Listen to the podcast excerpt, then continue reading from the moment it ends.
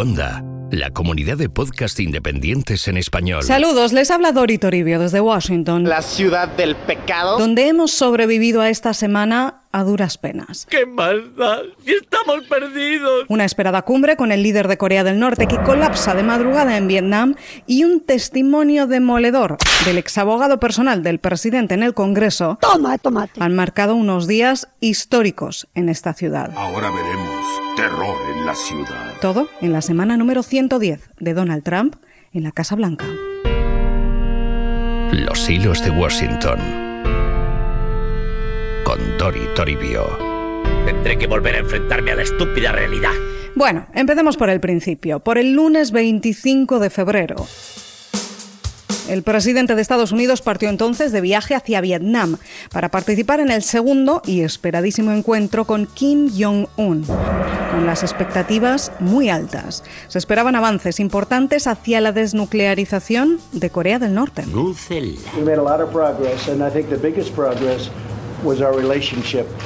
Is really a good one. Y se esperaba también otro capítulo de esa buena sintonía entre ambos que vimos ya en Singapur el año pasado.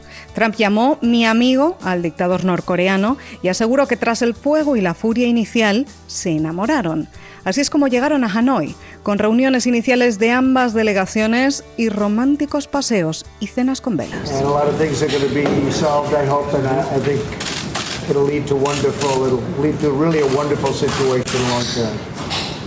And our relationship is a very special relationship. Todo iba viento en popa esas primeras horas en Vietnam hasta que se vieron empañadas por lo que se avecinaba en Washington, una tormenta política de las antológicas cuyos nubarrones negros llegaban hasta Hanoi.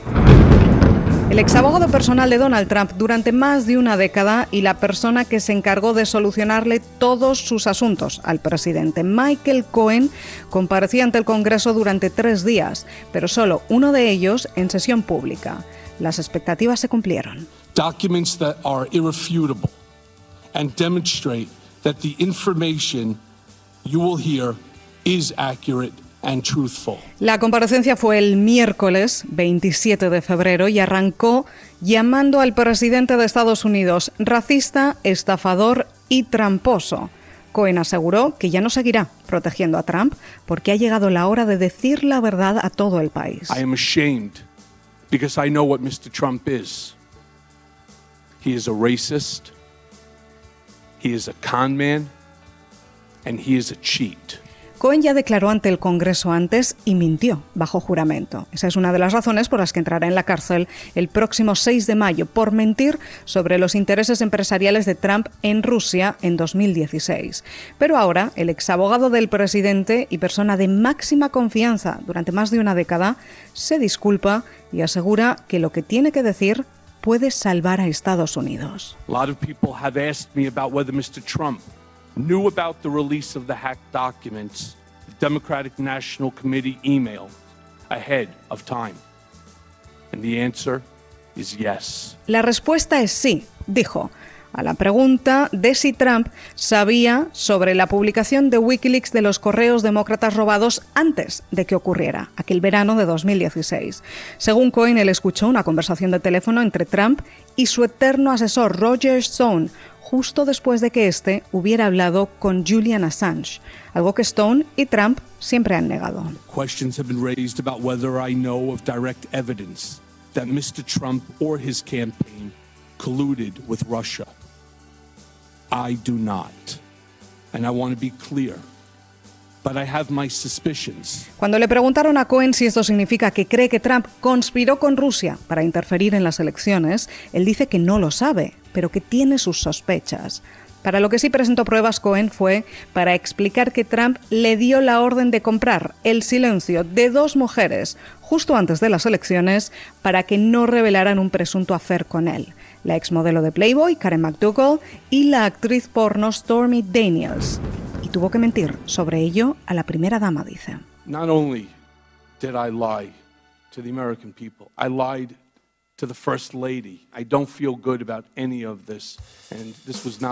Estos pagos violaron la ley de financiación electoral y por los que Cohen va a ir a la cárcel. Según él, Trump reembolsó estos pagos con cheques personales de su cuenta, firmados personalmente cuando ya estaba en la Casa Blanca.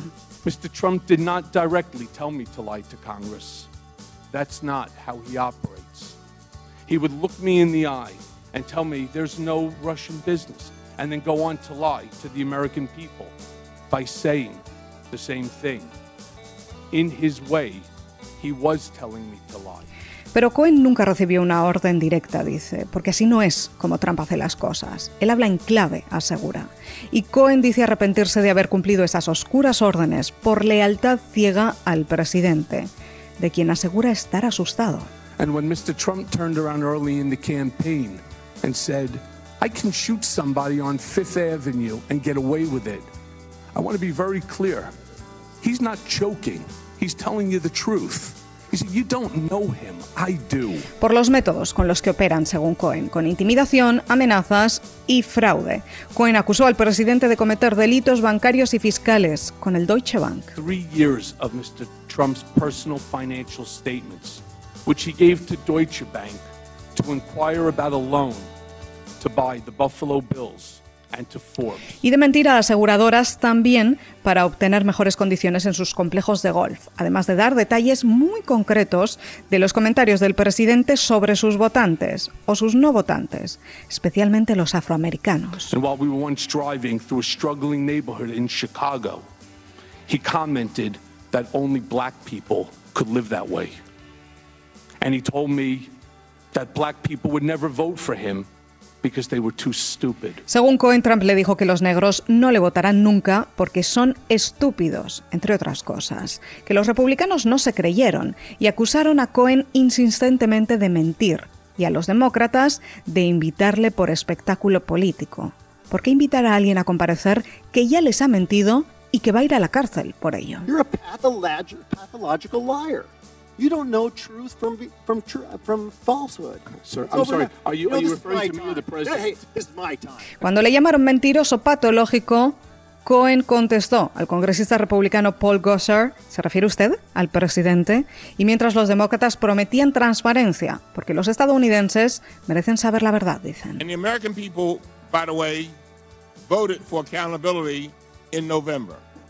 And they have a right to hear Mr. Cohen in public so they can make their own judgment. Y el presidente del Comité de Supervisión donde compareció Cohen aseguraba que se acabaron los tiempos de mayoría republicana cuando protegían al presidente a toda costa, dijo Cummings, tras casi ocho horas de comparecencia en el Congreso histórica, porque muy pocas veces en la historia alguien del entorno tan cercano al presidente y que ha visto tantas cosas ha lanzado semejantes palabras en su contra. Tendríamos que remontarnos al Watergate. Hey everybody, it's Jake Tapper from CNN State of the Union and factcheck.org. And this week we're going to try something a little bit different. We're going to take a look at what Michael Cohen, President Trump's former lawyer and fixer, said in his congressional testimony under oath. We're going to look at how it matches up with what President Trump has said. La pregunta es si Cohen dice o no la verdad esta vez. Y uno se pregunta por qué iba a mentir, si ya lo ha perdido todo. Le han expulsado del colegio de abogados, se ha quedado sin trabajo, sin dinero, sin credibilidad, sin el presidente, con su familia amenazada y a punto de entrar en la cárcel. Solo podría empeorar su condena si está mintiendo. Pero lo sabremos, porque todo esto está siendo investigado por la justicia. Y los demócratas prometían esa misma noche seguir investigando también desde la Cámara de Representantes. A las tantas de la noche aquí en Washington, pero ya amaneciendo en Vietnam. Donald Trump y Kim Jong-un dieron un paseo ante los flashes de las cámaras para arrancar la segunda jornada, el jueves 28 de febrero, de cumbre entre ambos, con un tuit y un comunicado de la Casa Blanca asegurando que Cohen mentía y que lo estaba haciendo para que le reduzcan la pena de cárcel, y los titulares volcados en Washington, y no tanto en Hanoi. La nube de la comparecencia llegaba hasta allí, cuando de repente I'm never afraid to walk from a deal. And that's exactly what President Trump did today, leaving Vietnam without a deal and on an empty stomach after talks with the North Korean dictator fell apart. De repente, pocas horas después, fueron cancelados los actos conjuntos del presidente y Kim, un almuerzo y una ceremonia de firma.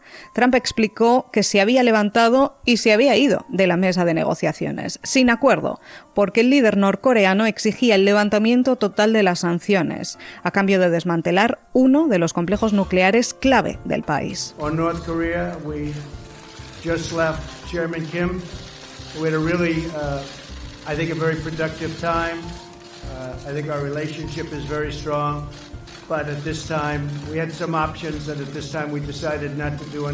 Y Trump pide la desnuclearización total y ciertas sanciones, algo que Corea del Norte negó poco después, asegurando que su petición había sido bastante más razonable, solo de levantamiento parcial de algunas sanciones. Con estas contradicciones, la cumbre colapsó, aunque con cierto optimismo final. Trump aseguró que quizás las negociaciones continúen, que Corea del Norte se compromete a no retomar las pruebas de misiles y este apoyo a Kim Jong-un en un tema delicado. You know, you got a lot of people, big country, a lot of people. And in those prisons and those camps, you have a lot of people. And some really bad things happen to Otto. Some really, really bad things. Why, why are you But he tells him- me, he tells me that he didn't know about it. And I will take him at his word. Trump aseguró que cree la palabra del dictador cuando le dijo que no sabía nada de la muerte de Otto Warmbier, el joven estadounidense que murió con grave daño neuronal tras pasar 17 meses preso en Corea del Norte, condenado a trabajos forzados por robar un póster propagandístico en un hotel. I don't believe that he would have allowed that to happen. It just wasn't to his advantage to allow that to happen. Those prisons are rough. They're rough places, and bad things happened. No creo que él hubiera permitido que ocurriera algo así, aseguraba Trump. Y se siente muy mal, dijo, sobre Kim Jong-un. Algo que la familia Warmbier no tardó en responder, recordándole al presidente que sí fue culpa del dictador y que tantos elogios mutuos no cambiarán eso. Trump lo corrigió después, en Twitter, asegurando que le habían malinterpretado o que le habíamos malinterpretado aquella mañana en Hanoi, en la que Trump también aseguró que la comparecencia de Cohen había sido falsa y con muy mala intención. M E T I R A mentira. Convocada justo cuando él estaba en una cumbre tan decisiva en Vietnam. Una excusa baratita, baratita. Y de donde el presidente se fue horas antes de lo previsto, siguiendo su manual del arte de la negociación. Levantarse e irse de la mesa de negociaciones. Y entonces es cuando se nota que eh, eh, uno es un artista. Pero con muchos interrogantes esta vez, que contaremos aquí en los hilos de Washington. Me preguntaba si Dios existía. Ahora ya lo sé. Existe. Soy yo. Hasta entonces, que pasen ustedes una excelente semana. Puedes escuchar más episodios de Los Hilos de Washington en cuonda.com. Y además encontrarás Pongamos un poco de música. ¿Qué te gustaría escuchar? ¿Qué ha sido eso? Cuando vimos por primera vez el coche fantástico nos asustamos como Michael Knight al ver que una máquina hablaba. Hoy nos choca menos, mañana será de lo más normal. Hola, soy una máquina. Empezamos. La Propagadora, en el medio del mensaje. Bienvenidos a La Propagadora, una consultora de comunicación que también se escucha. Con Chema Valenzuela. Descubre nuevos podcasts en cuonda.com, la comunidad de podcast independientes en español.